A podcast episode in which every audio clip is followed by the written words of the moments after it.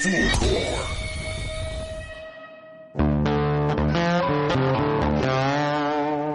Nacido el 11 de febrero de 1986 en la región de Magallanes y la Antártica chilena. Comienza su carrera como dirigente estudiantil, participando en la refundación de la Federación de Estudiantes Secundarios de Punta Arenas. Como estudiante de Derecho de la Universidad de Chile, se integra al colectivo político Izquierda Autónoma, ocupando los cargos de consejero de federación, presidente del Centro de Estudiantes y senador universitario.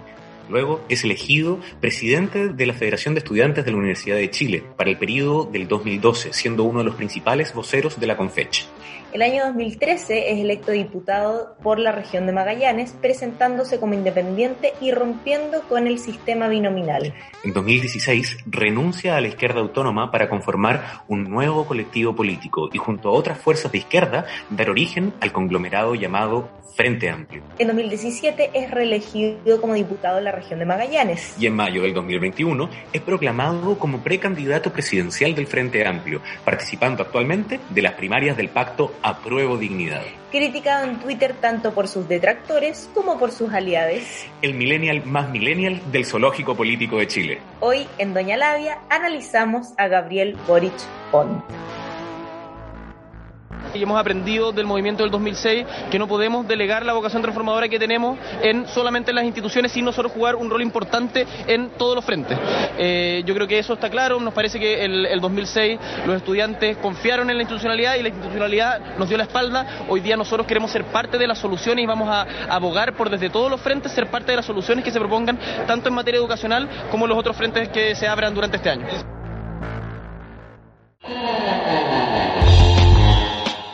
Nuevo capítulo, un nuevo día aquí en el programa Doña Labia. Agradecemos a nuestros escuchas del capítulo anterior, de nuestro capítulo estreno. Absolutamente. Este es el segundo capítulo de nuestra temporada y pueden ir al canal de Spotify a escuchar nuestro primer capítulo de Joaquín Lavín y poner seguir muy importante. Absolutamente, les queremos agradecer por eso y pegarle una compartida al canal y anda a contarle a tus amigas y amigos. Punto. Agradecemos su apañe en este nuevo proyecto y nada, nos complace, ya hemos presentado a nuestro nuevo objeto de análisis. Absolutamente. Eh, una voz bastante interesante de la nueva política y queremos partir un poco comentando los eh, lineamientos de este personaje de Gabriel Boric, polémico, empedernido, rebelde, criticado, sí. vuelto a criticar, separado, vuelto a unir, en fin, una persona que da para bastante análisis, pero en este programa nos concentramos particularmente en el discurso más que las acciones, no olvidar. Este personaje que tiene un poco una figura como del, del llanero solitario, un poco el zorro, sobre todo de estos personajes un poco outsider, que son... Eh, que están de, claro, que están de alguna u otra manera fuera de la ley, pero que igual terminan entrando en la institucionalidad, digamos. Es, es Han Solo, pero no el Han Solo que es ladrón. Parte como el Han Solo ladrón, pero termina integrándose a los rebeldes y coquetea con la princesa. Y con el rey, ¿por qué no decirlo? Y también con el rey y con el poder en todos sus aspectos. Vamos a ver en el programa que la carrera política de Gabriel Boric ha sido eh, bastante marcada por dos quiebres importantes. Ya los quiebres un poco determinan el curso de las cosas y la toma de decisiones eh, políticas a lo largo de su carrera, distinguiendo eh, los más importantes que son el primer quiebre con la izquierda autónoma, y posteriormente eh, la problemática a raíz del acuerdo por la paz, que ambos devinieron en problemas internos en el colectivo, eh, en, en, ambos colectivos, eh, problemas importantes y excesivamente mediatizados, hay que decirlo. De todas maneras. de alguna u otra manera se le pone un foco muy grande a estos quiebres que tiene Boric, a estos divorcios políticos por los cuales pasa. Y aquí también hay que convenir que los medios chilenos están, eh, no están separados de la farándula. No. Realmente todo lo contrario. Hay una línea muy difusa entre, eh, entre política y farándula aquí en, a, hace bastante tiempo ya.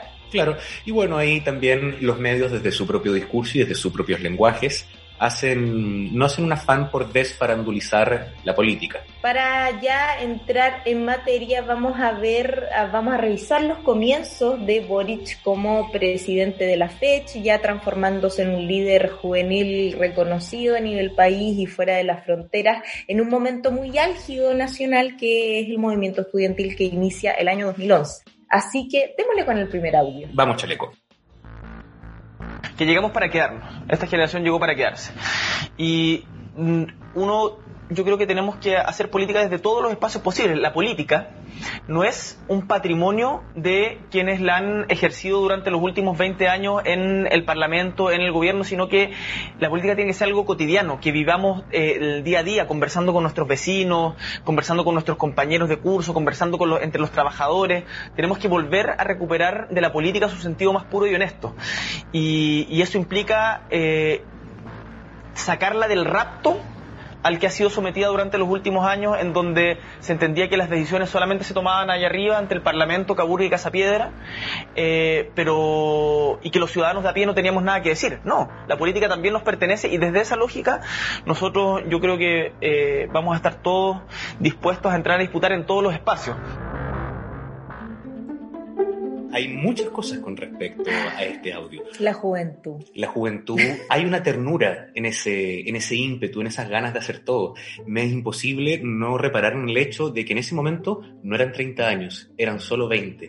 O sea, Gabriel Boric entró a la política chilena y se demoró 10 años en poder instalar lo que él hace 10 años diagnosticaba como una necesidad en términos políticos. Además que tiene ese purismo propio del político joven que está comenzando, eh, el idealismo eh, muy natural y, que podemos verlo incluso en el político más curtido actualmente. Si realizáramos este mismo ejercicio de retroceder a sus comienzos, es probable que encontraríamos un discurso no muy distinto al de Gabriel Boric, es decir, también hay algo propio de, de la edad, del idealismo y, y, de la esperanza que, que a mí me parece natural y me parece que está bien que uno lo tenga a esa edad. Absolutamente. Lo interesante es que, a diferencia de muchas otras figuras, Gabriel Boric tiene un esfuerzo constante por mantenerse en un lugar de idealismo, que puede ser más matizado, puede ser dentro de las instituciones, pero hay algo, hay un principio o un sueño político quizás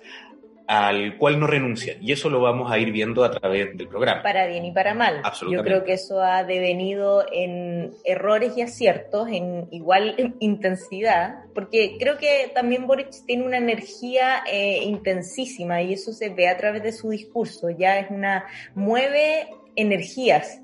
Y creo que es relevante porque, eh, sobre todo, en una, él aparece en una época en que eh, el único liderazgo político era Michelle Bachelet, y fuera de ella, la verdad es que escuchar un político hablar, además de una lata, era bastante, era escuchar una grabadora. dejaba que desear, claro, y era escuchar una, una, grabadora, ¿no? Eh, llega esta generación a refrescar ese, ese ambiente de status quo, ¿verdad? Llega Boric, Camila Vallejo, Giorgio Jackson, en fin. Entonces, hay un discurso que, mueve energías. Y eso es una construcción del lenguaje también. Sí, definitivamente. Y junto a eso, creo que hay algo muy importante en, los dos audios que hemos escuchado hasta ahora, que eh, Gabriel Boric hace referencia al movimiento estudiantil anterior, al movimiento de los pingüinos del 2006. Del cual él también alcanza a ser parte, porque claro. generación le toca también. Pero los dirigentes y las dirigentas que mm. lideraban ese movimiento ah, en, ese, instante fueron absorbidos por la institucionalidad en el momento en que soltaron la calle. Y ahí Gabriel Boric habla de este rapto de la política, que los partidos políticos han raptado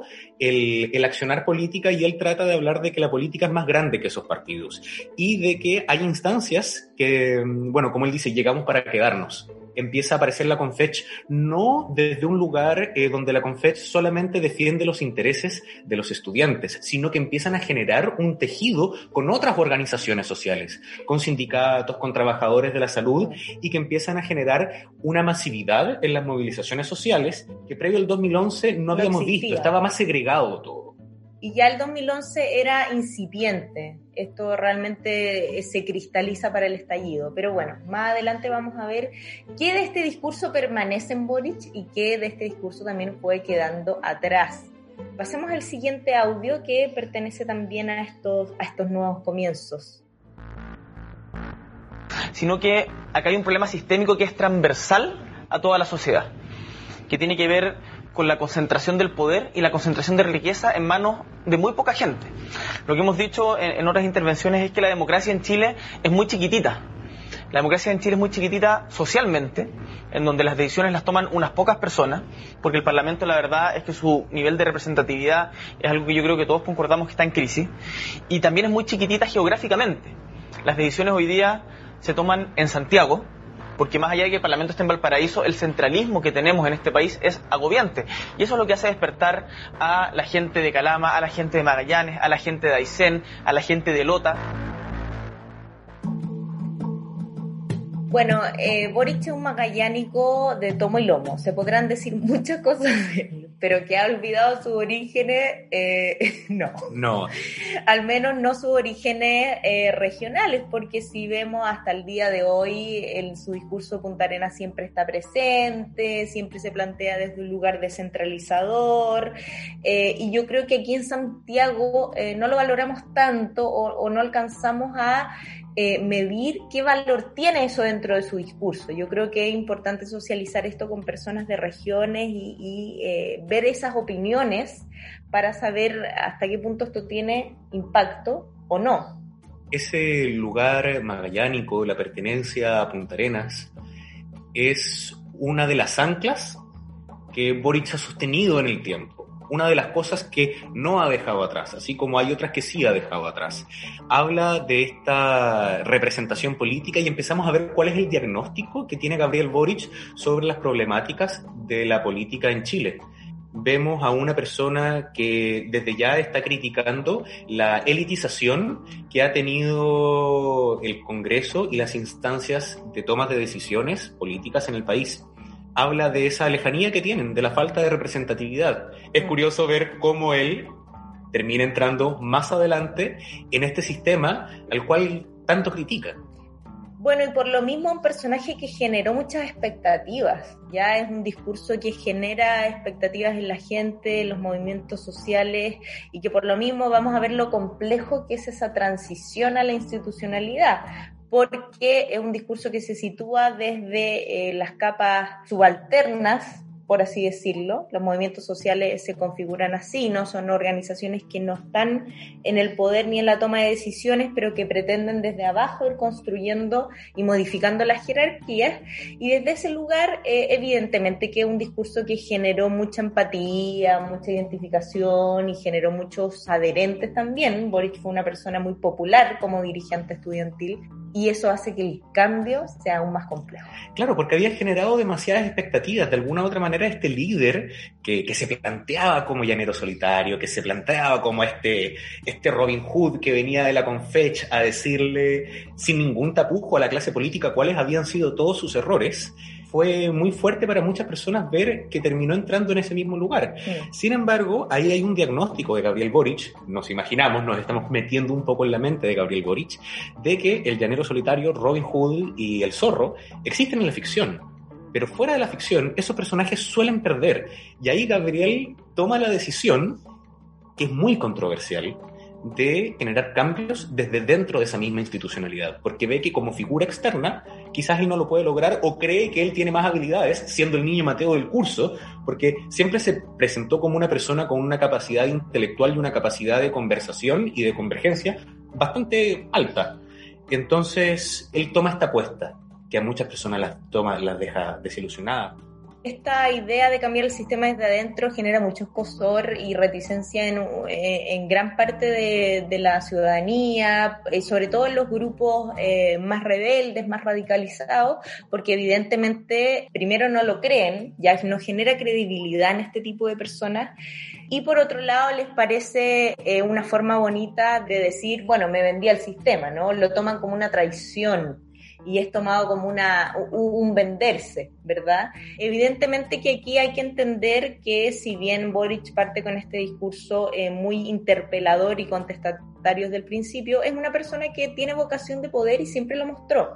Ya hay convocación de poder, que es una palabra tremendamente estigmatizada, pero entendamos que para estar en política hay que tenerla, porque si no, bancarte ese estilo de vida, como lo comentábamos antes, es insostenible. Es insostenible y es eh, la vocación de poder aplica no solamente para la política institucional, sino que todos los espectros de la sociedad, todas las instituciones, todos los grupos de trabajo están permeados por distintas cuotas de poder. El poder, por más que queramos eludirlo, siempre está de alguna otra manera posándosenos en el hombro. Y Gabriel Boric es muy consciente de eso. Sí, y, a mí me parece que nunca, nunca he intentado eh, disimularlo, pero lo, lo, podemos ver en todos los dirigentes estudiantiles, también pasó eh, con Camila Vallejo y Carol Cariola cuando apoyaron a la nueva mayoría, en fin, siempre estos episodios siempre generan, eh, tienen un costo grande en popularidad y tienen un costo grande en, en apoyo de las personas.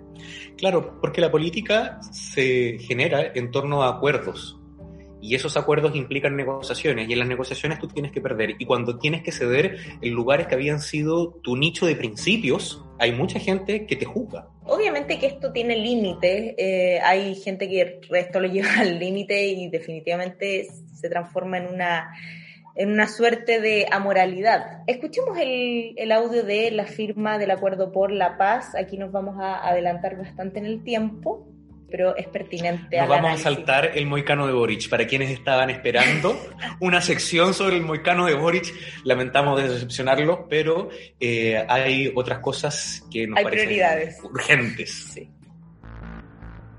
Yo consideré en ese momento que habiendo participado hasta el momento final de las conversaciones para que este acuerdo fuera posible y haber incidido no solo personalmente, sino como convergencia social y como Frente Amplio, habiendo incidido de manera muy sustantiva para que el resultado fuera un plebiscito en donde hubieran dos opciones, una de ellas una asamblea constituyente con 100% delegados electos y no solamente una opción de una convención mixta con parlamentarios designados sin ni siquiera un plebiscito, me pareció que no correspondía a última hora el restarse y decir valoro el acuerdo pero no estoy dispuesto a asumir los costos.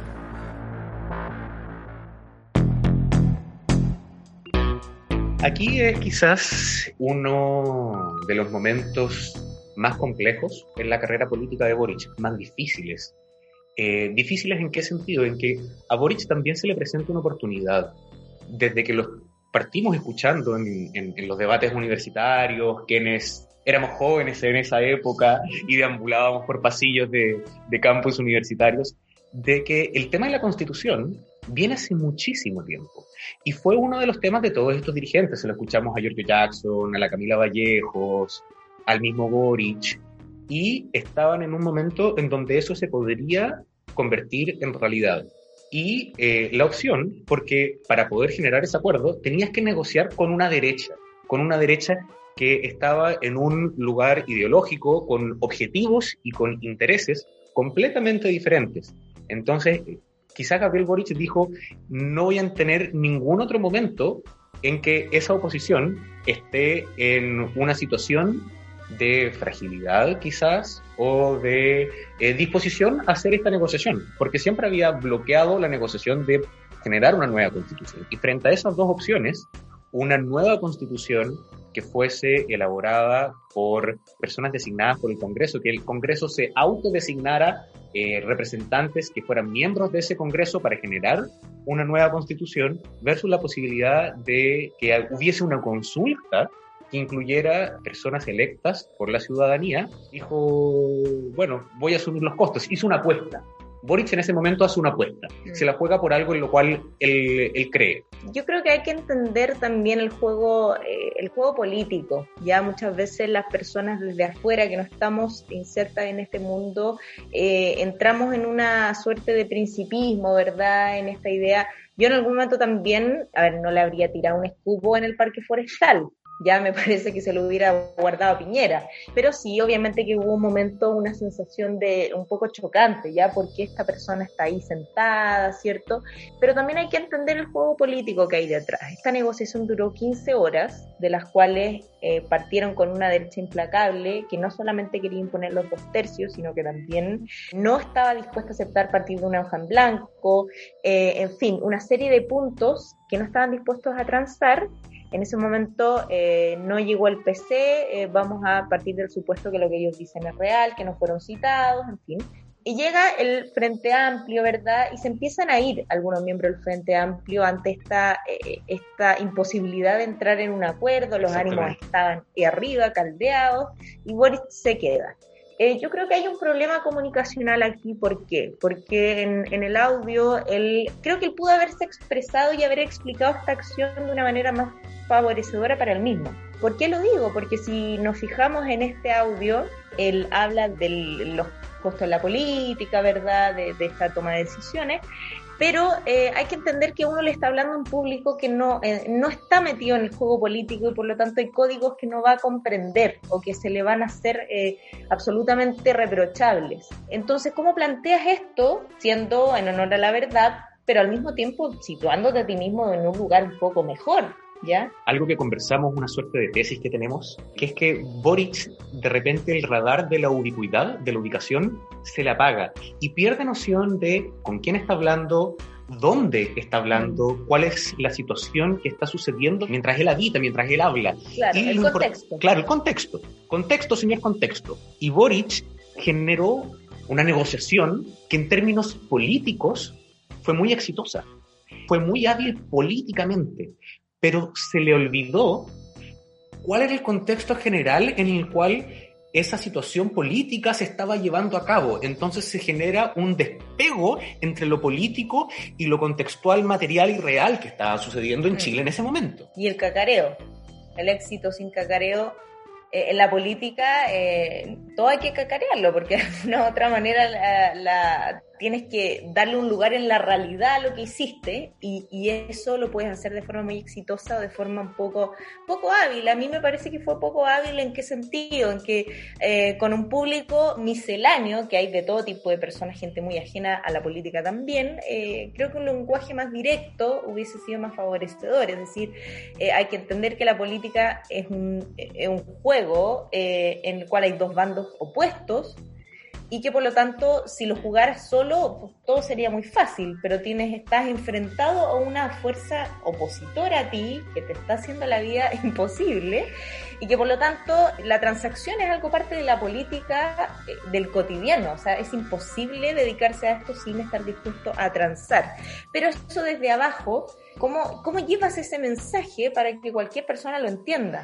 Porque podría perfectamente haber ocupado esa oportunidad de esa pregunta que le hacen en el debate, de explicar un poco cómo es esa negociación con la derecha, cuáles son eh, los puntos, cómo los fueron ablandando, cuáles eran las exigencias que estaban poniendo, darle un poco de contexto a las demás personas, porque creo que hay otros políticos que lo hacen mejor que Boric en el sentido de que Em, conectan mejor con una audiencia general. Boric, eh, siendo el alumno Mateo del curso, de repente peca de entrar en un mundo que es muy intelectual y de dar por hecho de que todos entienden los lenguajes y los referentes que él está usando. Y a veces tienes que ser más sencillo y más concreto. Tampoco es la idea llegar al opuesto de la derecha que te compara eh, la constitución con un combo que pides en el McDonald's. Mm. Pero sí poder bajar del intelectualismo a ideas concretas. Sí, en el fondo, claro, dejar el lenguaje elitista para contextos en que son más elitistas, efectivamente. Y un debate en televisión abierta no lo es. No, en ningún caso. Sobre todo con una pregunta como esta, que era su oportunidad para dar a entender qué es lo que había pasado. Otra cosa que a mí eh, me gustaría plantear, eh, porque un, oyente de este programa podría decir que, oh, pero que poco críticos con el acuerdo por la paz. Mi problema con el acuerdo por la paz no tiene tanto que ver con el resultado de la negociación como negociación política, tiene que ver con los simbolismos. Yo creo que para las personas lo simbólico es clave, ¿ya? Y es clave para conectar con las personas y para bajar un poco de la tribuna, ¿verdad? sobre todo en un ambiente de revuelta que era el que estábamos viviendo, porque las revueltas son iconoclastas, se basan en los signos y en los símbolos. Por eso la estatua de Baquedano es tan importante, porque representa algo más que la estatua, y este acuerdo, para muchas personas, representaba algo más que el acuerdo. Y recordemos que esto ocurrió eh, en pleno estallido social en 2019, el 15 de noviembre del 2019, es decir, era una semana para estar de luto se estaba conmemorando un año eh, de la muerte, del asesinato de Camilo Catrillanca, que fue el 14 de noviembre del año anterior. Con Chadwick todavía como ministro, si no me equivoco. Eh, durante esos días hubo víctimas, hubo asesinatos también a raíz de la represión policial del estallido social. Entonces, no era una semana ni para hacer un acuerdo político, ni tampoco para ponerle acuerdo por la paz. O sea, basta a mí me pareció una burla el nombre y me pareció que era una semana en la cual había que respetar los lutos, había que respetar las conmemoraciones y había que eh, entender que era un contexto de represión en el cual no puedes tener un gesto político de esta naturaleza porque significa una desconexión completa con las personas. Eh, es un poco, eh, este cambio lo podemos ver, como comentábamos nosotros, en lo que sucedió en la Convención Constitucional, ya esa capacidad de Carmen Gloria Valladares de detener la convención y decir no vamos a seguir hasta que la represión que está afuera se detenga. Porque así como Gabriel Boric en los primeros audios decía que la política no podía estar despegada de la sociedad, lo que genera el acuerdo de la paz es despegarse por completo del contexto. Y la política finalmente no puede despegarse de la realidad, porque es ahí donde se vicia y se transforma en un círculo de poder elitista. Lo que pasa en la convención es muy simbólico, es un gesto muy potente, porque también vuelve a esa raíz a diferencia de lo que hicieron los partidos en ese momento, que además era para por más exitosa que haya sido la negociación política sobre, porque la convención constituyente existe gracias a esa negociación, pero era otro el momento, era otra la forma, era el otro el nombre y tampoco era para terminarse sacando una foto, una foto de paseo de curso, que es lo que hicieron entre todos los partidos. Nuevamente volvemos a los simbolismos, los simbolismos son violentos cuando no se hacen en conexión con lo que está pasando en la calle es muy violento, es como la foto de Piñera en plena pandemia en la estatua Baqueano, es agresivo. Es como la foto de Lucho Jara, pero versión Piñera, como mirando al horizonte, como con, con, con, con, la manito posando. Exacto, es fácilmente interpretable como una burla a la historia que tenía ese lugar y la historia que tiene para muchos eh, chilenos y chilenas. Y lo lindo de la convención es que en ese momento el, el mundo real con el mundo político volvieron a ser conectados por las personas que estaban ahí. Vamos a hacer un, una especial convención constituyente. Absolutamente. Pasemos al siguiente audio, el error, para mi gusto. El gran, el, el, error más grande que ha tenido Gabriel Boric, dada su historia como dirigente, que, que nace como un dirigente social.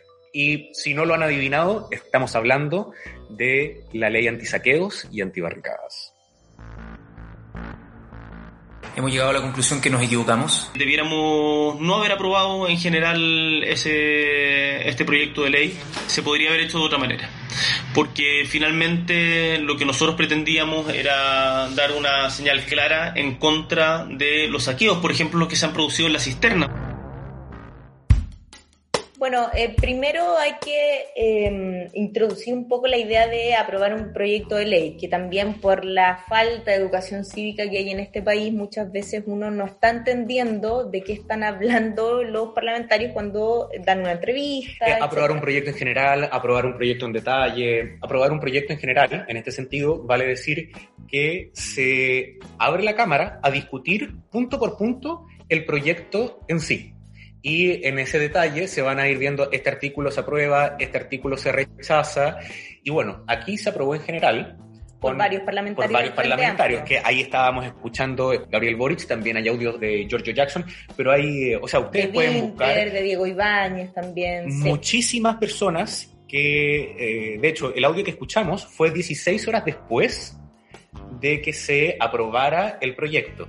Y entonces ahí es donde eh, nosotros nos da mucha rabia y decimos, ¿cómo un político con el capital intelectual de Gabriel Boric, que está en su segundo periodo en el Congreso, no es capaz de ver que aprobar ese proyecto en general significa que también va a ser aprobado en detalle, porque la democracia cristiana y, todo, y muchos otros conglomerados van a generar la mayoría y van a aprobar no solamente eh, la parte de antisaqueo para los saqueos que estaban sucediendo en la cisterna, que era lo que le preocupaba a Gabriel Boric, sino que van a generar una ley entera generada por el gobierno de Priñera que lo que hace es criminalizar la protesta social. Precisamente, fue un error bastante que nosotros lo tildamos de naif. Es que no puedes no verlo, no puedes no verlo. Mm. Es evidente lo que se debe venir y, y si te das cuenta en 16 horas más que la cagaste, discúlpame, tendrías que haberlo pensado mejor antes en vez de pedir perdón. Y eso habla de la impulsividad propia, no solo de Gabriel Boric, sino de varios parlamentarios del Frente Amplio. Suele suceder que eh, se arrepienten de sus decisiones, suele suceder que se pelean entre ellos y esto ocurre en todos los partidos políticos pero aquí me parece que es importante como conglomerado cuidarse de estas situaciones y lavar los trapos sucios en casa, como se diría. Eh, Ser más adultes. De todo, claro, Claro, porque también esto eh, da eh, una imagen comunicacional, volvemos al tema comunicacional que es demasiado relevante en política, de inestabilidad, de impulsividad, tal como dices tú, para arrepentirte de algo 16 horas después significa que no lo pensaste en primer lugar. Y es un poco una suerte de caña moral que les da eh, algunos parlamentarios de lo que hicieron la noche anterior y despiertan al otro día y se dan cuenta, uy, la calle. Entonces, eh, evidentemente que eh, esto no ayuda a pasar de un conglomerado joven a un conglomerado maduro. Sí, sobre todo. no por ser jóvenes debes exponerte a que te tilden de pendejito. De inmaduro, claro. Pueden ser jóvenes y ser muy maduros, más, más maduros que muchos otros conglomerados que están actualmente en el Congreso. Lo que pasa es que el Frente Amplio precisamente se está tratando de diferenciar. Mm de esos otros conglomerados. Y entonces, si se quiere diferenciar, tiene que ser sumamente cuidadoso con este tipo de acciones. Quizás ahí es donde los millennials juegan contra. Porque esta cosa de, publicarlo todo en redes sociales o de hacer pública todos tus conflictos personales y tus discusiones eh, puede ser muy positivo para algunos, eh, para un influencer, pero para un político es peligroso. Yo creo que el Frente Amplio eh, ha sido bastante persistente en esto de mediatizar sus conflictos internos y eso obviamente te expone a una carnicería mediática permanente. Porque muchas veces no es que llegue un periodista o una periodista y, y les apriete con preguntas complejas. Hacen polémicas gratuitamente con un tweet que no les suma absolutamente nada. Y que nadie pidió. Y que nadie pidió. Estamos hablando del tweet eh, y aquí avanzamos nuevamente en el tiempo a las elecciones de gobernación para Santiago eh, de este año, eh, en el cual Boric se pega un tuit bastante desafortunado en el cual interpela a Karina Oliva por sacarse una foto junto a Pablo Maltés diciendo yo no recibiría ese apoyo ni por un millón de votos, pero ok, te sigo apoyando. Que es ese momento no está bien. Boric no es capaz de masticarse y de comerse todos los ataques intempestivos que había recibido de parte de la abuela y del abuelo. Hay que entender que si tú eres parte de, eh, del mismo grupo político que una persona que va a ser electa o no, en dos semanas más no puedes pegarte este tipo de gestos que van en contra de esa misma persona. Es decir, es tu compañera política. Por lo tanto, no la puedes exponer a un escrutinio público por una foto que francamente mucha relevancia no tenía. No tenía. Además, se lo puedes decir en privado, decir como, mira, eh, Karina, tú tienes una cercanía mayor o menor conmigo y de repente, mira, sabes que me habría esperado que... Claro, eh, no es tan conveniente. Claro, exactamente. Además, también tú eres parte de Convergencia Social, si no me equivoco, sí, me la estoy embarrando, pero tengo entendido que eh, Karina Oliva es parte de Convergencia Social. Karina Oliva me parece que es de Comunes. Tienes todas las razones de Comunes. y eh, Boric es de Convergencia Social, y, pero son del mismo conglomerado que Son del mismo conglomerado y sigamos adelante. Sigamos adelante. Vamos a adelantarnos en el tiempo hasta la actualidad. Sabemos que Boric es precandidato presidencial y en poco tiempo, este 18 de julio, disputa eh, con Jadwell la posibilidad de ser el candidato del pacto a prueba dignidad. Y eh, nos parece pertinente eh, revisar los debates, un debate en particular, el de la red, que sucedió hace dos días atrás, en el cual él recibe una pregunta que pudo haber sido bastante incómoda, fue bastante criticada en Twitter, pero que él salió jugando a favor y podemos ver un crecimiento ya en Boric. Eh, como toda candidatura te obliga a madurar bastante rápido o a envejecer en el peor de los casos, así que vamos con ese audio chaleco.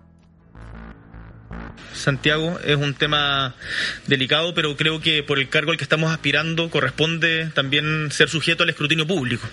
Yo, como tú bien dices, el año 2018 estuve internado de manera voluntaria en el Hospital Horvitz de la Universidad de Chile, que queda en Independencia, con el objetivo de poder estabilizar un trastorno obsesivo compulsivo que, del cual fue diagnosticado cerca de los 12 años, pero que en ese momento se había vuelto no invalidante, pero sí me dificultaba ciertas actividades de la vida cotidiana, quienes han tenido TOC en algún momento de su vida podrán entender, escribir, caminar, leer en particular, o pensamientos que hacían muy difícil o, o generaba una angustia que era una carga mayor en, eh, en, la cotidianidad.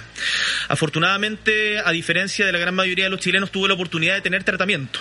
Hoy día un tercio de los chilenos padece de alguna enfermedad vinculada a la salud mental y solo un 20% de ellos o ellas tiene tratamiento. Esto se va a ver agravado producto de la crisis de la pandemia.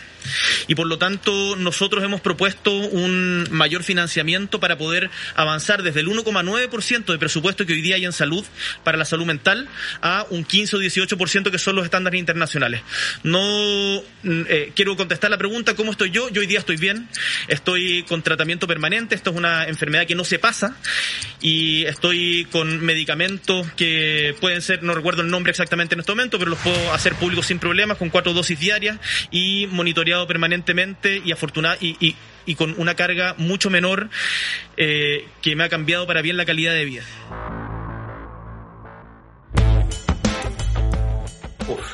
Bien Boric. No, bien ahí. bien ahí. Muy bien. Salió jugando muy eh, bien. Creo que acá aparecen en un momento porque Santiago Pavlovich yo nunca he tenido una mala opinión de él como periodista, pero acá, o sea, es que es muy mala leche. Y me, da la sensación de que fue, de que, de que, es una pregunta que va con mala intención, porque podría haber hecho la misma pregunta de una manera completamente diferente. Y Gabriel Boric tiene junta en este momento, para responder esta pregunta, muchas características positivas. Junta su mateísmo, junta una franqueza y lo logra salir.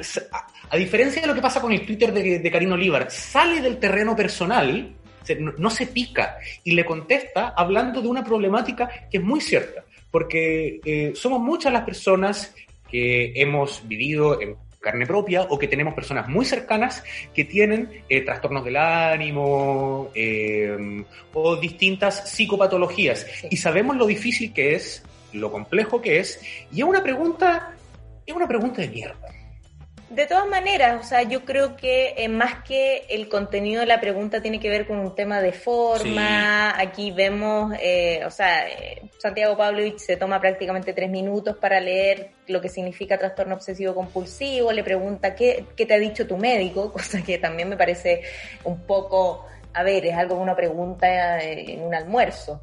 Porque bueno, a, no en una sobremesa, no sé, en una intimidad que no es propia de un debate. A la familia Piñera no le preguntan por los psicofármacos que toman, que son evidentes, no le preguntan. Bueno hubiese sido. Hay muchas, hay, hay muchos políticos y políticas que no le preguntan sobre uso de estupefacientes, de alcohol, y entonces ahí se nota que hay un prejuicio enorme no solamente de parte de Santiago Pavlovich, sino que de un espectro entero de la sociedad frente a las psicopatologías. Absolutamente. Ya nos hubiese gustado que le hubieran preguntado a Piñera por algún trastorno mental. Quizás nos hubiésemos ahorrado algunos problemas. Y yo creo que Boris también pone eh, eh, de relieve algo que es muy relevante, que eh, una cosa es una cosa es tener una enfermedad y otra cosa es no saber si la tienes. Ya hay muchas personas que no tienen acceso a un diagnóstico y que por lo tanto no tenemos la estadística real de cuántas personas tienen, eh, padecen eh, problemáticas de salud mental. Y que teniendo el diagnóstico muchas veces no pueden acceder al tratamiento. E, efectivamente, me parece muy cierto lo que tú dices. Eh, él transforma una problemática personal en algo eh, que es global, que es a nivel país y a nivel mundial, y por lo tanto saca la carga desde su yo y lo lleva, eh, lo lleva a la sociedad, al público a quien se está dirigiendo, y además genera identificación, que en un discurso político es importante generar identificación y es un recurso que es difícil lograr, ya porque ha, perdido mucha credibilidad. Y a mí me parece que no hay militancia más honesta que aquella que viene de un drama personal. Muy de acuerdo. Solamente para complementar ese punto, quiero eh, mencionar que acá creo que aparece uno de, los de las principales cualidades políticas que tiene Gabriel Boric como candidato, mm. que es tiene la transparencia de su lado. Porque de alguna otra manera no tiene nada que esconder, o es lo que demuestra al contestar este tipo de preguntas. No tiene nada que esconder porque cuando la ha cagado, en vez de esconderla, lo ha asumido. Uno puede, no quiero decir que a uno se le pase la bronca que puede, que puede uno llegar a tener con las decisiones que ha tomado Gabriel Boric en algunos momentos, pero hay una, un modus operandi de asumir que eso tampoco te da un crédito eterno. En algún momento hay un límite de hasta dónde te puedes equivocar. Pero hoy por hoy da la sensación de que Boric podría contestar casi todas las preguntas que le hagan sin andar escondiendo algunas cosas. No se puede decir lo mismo de todo del resto de los candidatos. Y hay que decir que todavía, afortunadamente faltan pocos meses, pero hemos tenido un presidente con prontuario, entonces no hay que olvidar eh, hacer esos matices porque son importantes. Una cosa es criticar a un político por, su, por sus decisiones, como en el caso de Boric, de negociación, de algunas eh, decisiones desafortunadas que evidentemente las podemos criticar eh, y es importante hacerlo, pero tenemos un presidente con prontuario, entonces evidentemente la comparación deja a cualquier persona sin delitos bastante bien parado. Lo último que me gustaría decir respecto al, al tema de la salud mental tiene que ver con el poder de manifestar manifiesto problemas eh, que eh, es cierto, nos, Boric no inventó eh, la salud mental, como dijo Carmen Hertz en un Twitter bastante indignada, pero efectivamente la generación de Boric se ha encargado de poner de relieve varias situaciones que pasaban invisibilizadas y eso no se lo podemos negar, ese mérito, digamos, tanto a él como a varias personas de su generación. Pasamos entonces a el último audio, eh, que son dos en realidad, son dos fragmentos que tienen que ver con este mismo debate y que eh, también nos hablan de una de esa misma evolución eh, discursiva. Mónica, en primer lugar, mencionaste a CIPER. Creo, quiero lamentar el cierre del proyecto CIPER académico. Queremos. A mí me gustaría que no habláramos de eso aquí porque yo tendría que explicarle por qué y no creo que sea el momento. Es un ah, debate. Ah, perdón, pero eh, no, no era nada. No, no sea, no sea, en, cualquier, en cualquier caso queremos más medios, no menos. No, es que no, CIPER no se va a cerrar. Bueno, esto muestra de eh, algunas patinas que se pega Boric. Todo lo contrario a la pregunta anterior que habíamos mostrado yo creo que también es algo que ha ido puliendo con el tiempo. Esto ocurría con más frecuencia antes y tiene que ver con lo que tú decís de este estereotipo, este arquetipo, mejor dicho, del Mateo de la clase, que siempre quiere quedar bien, demostrar todo lo que sabe, ofrecerse para limpiar la pizarra. Entonces saluda al profesor. Primero lo quiero saludar por su programa. Así. Claro, y muchas veces esta, este nerviosismo del cual se habla de que tiene Gabriel Boric en algunas instancias, mi sensación es, habiendo sido alguna vez el niño Mateo del curso, es una ansiedad por querer hacerlo todo demasiado bien. Mm. Y cuando quieres hacerlo todo demasiado bien, no lo haces tan bien. Y que no se te pase ninguna oportunidad como para... Para quedar bien, po. Claro, y seguir ciertos protocolos, exacto. Y evidentemente no era el momento, bueno, y Mónica se lo expresa porque, claro, tendría que ella entrar a explicar en pleno debate lo que ha pasado con Cite. Se le apaga el radar y pierde el contexto se le olvida que está en un debate, no está en una entrevista uno a uno con Mónica González, está en una instancia pública donde está presentando propuestas del Pacto Pro Dignidad con Daniel Howe y le están haciendo una pregunta de medios. Y no por nada también muchas veces eh, se tira la talla de que ya va a salir Boric con un poema o, con una cita, un autor muy, muy intelectual, en fin, yo creo que son cosas que se, van trabajando... un, uh, un Claro. Boris se pegó un. Por favor, no. Bueno, son cosas que se van puliendo con el tiempo, pero había que, había que hacerle una, una pequeña mención. Y para finalizar, acá lo volvemos a, volvemos a reconocer esta evolución en él, que tiene que ver con eh, asumir que está en un lugar institucional, ya definitivamente desmarcarse de los movimientos sociales que le dieron origen y es lo que lo tiene ahí, por tanto está bien recordarlo, pero al mismo tiempo decir, oh, sí, soy parte de la izquierda partidista, soy parte de la institución, ya eh, dejé de ser Hannah Montana, soy Miley Cyrus, y está bueno que muy fuerte. el mal de Hannah Montana es que la gente que se hace conocida a temprana juventud, el público no acepta que cambien. La fanaticada, claro, no le perdona el cambio. No, no le perdona el cambio, quiere que Hannah Montana siga igual de pura, impoluta. Claro, entonces Miley Cyrus después genera, genera polémica. De la misma manera que Gabriel Boric, dirigente, genera polémica con su traspaso al Gabriel Boric, candidato que conocemos hoy día. Precisamente. Escuchemos el último audio. Alejandra, creo que tu pregunta es tremendamente importante, porque la Convención Constitucional que está hoy día en marcha tiene que tener todo el apoyo, pero hay distintas formas de apoyo. Hay apoyos que pueden ser estorbo. Y desde mi punto de vista, no es deseable para nada presidencializar lo que suceda en la Convención Constitucional. Jaime Baza, a quien respeto y admiro y estoy muy contento, pero por sobre todo por Elisa Loncón, por lo que significa el que ella esté presidiendo hoy día bajo el cuadro de eh, Sarmiento, no iba a decir Sarmiento de Gamboa, Diego de Almagro, eh, que haya una mujer mapuche activista que esté presidiendo el momento más importante de Chile, yo creo que es algo que nos llena de alegría y esperanza a la gran parte de Chile. Jaime Baza no es parte de mi campaña, Jaime Baza está dedicado siempre a las labores que tiene hoy día en la Convención Constitucional y nosotros vamos a respetar, pero de manera muy cuidadosa esa autonomía. Yo vengo de los movimientos sociales. Me formé políticamente en las movilizaciones, en las tomas, en las diferentes organizaciones que había en esa época.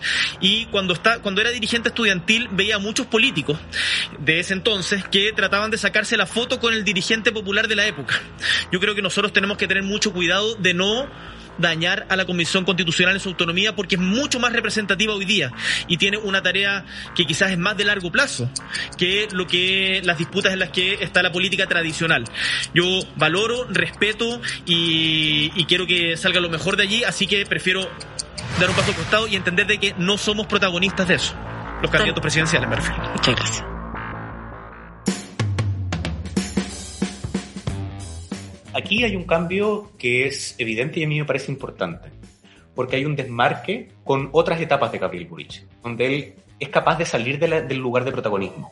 Dice, esto a mí no me compete. Y eso demuestra un crecimiento porque hay un discurso que es más prudente que en otros momentos ciertamente, y además él eh, reconoce y lee la Convención Constitucional al verdadero nuevo Chile. Ya él entiende que esa es la vanguardia política, lo que está sucediendo en la Convención y no en estas elecciones presidenciales, que son muy relevantes evidentemente, pero el nuevo Chile, la refundación de este país está en la convención constituyente más allá de quien salga presidente. Que viene además de un poder constituyente que no nadie se puede apropiar de eso. Y entonces él le otorga esa, ese espacio que también la convención necesita. Él dice, hay apoyos que pueden ser un estorbo. Mm. Y, habla de esta, de esta farandulilla de la vieja política que buscaba sacarse fotos con los dirigentes del 2006, de invitar al chino Ríos a la moneda, todo ese, ese descuelgue para generar un apoyo popular en la figura, en la figura presidencial. Él dice, aquí tenemos que separar ciertas cosas. Y esa claridad a mí me parece positiva. Yo creo que le va a ayudar mucho. Eh, un discurso se vuelve sólido una vez que la persona que lo emite entiende desde el lugar que está hablando y comienza a pisar terreno firme. Eh, no hay nada peor que intentar aparentar o intentar representar algo que no se es y que evidentemente no se es porque efectivamente se deviene en un payaso ya o en una persona poco creíble que constantemente está teniendo que justificarse desde qué lugar habla. Eh, yo creo que Boric eh, lo mejor que puede hacer de aquí en adelante es precisamente eso, es eh, asumir de qué grupo está hablando, asumir su institucionalidad política, asumir que también es una élite y está bien que lo Y asumir que, es un candidato y que está inmerso dentro de esta institucionalidad y que tampoco puede ser un pulpo que esté presente en todos los movimientos sociales, en todas las instancias públicas Está muy bien que la fomente, pero no se puede apropiar ni participar en todas.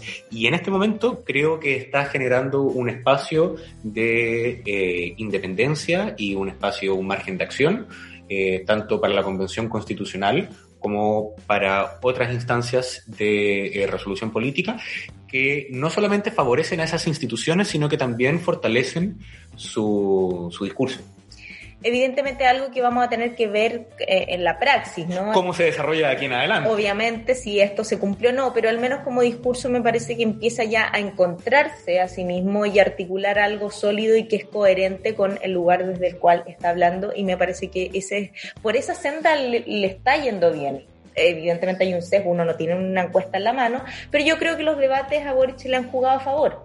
Y eso habla de un crecimiento y, de una autocrítica que está rindiendo frutos. Vamos a ver qué pasa en el futuro. Yo creo que damos finalizado el capítulo de hoy. Intenso, da para mucho este tema. Esperamos que les haya gustado. Nuevamente escúchenos en Spotify, suscríbanse al programa y estamos atentos. Vayan a votar el 18 de julio. Es muy importante. Nos vemos en el próximo capítulo de Doña Lamia. Muchas gracias.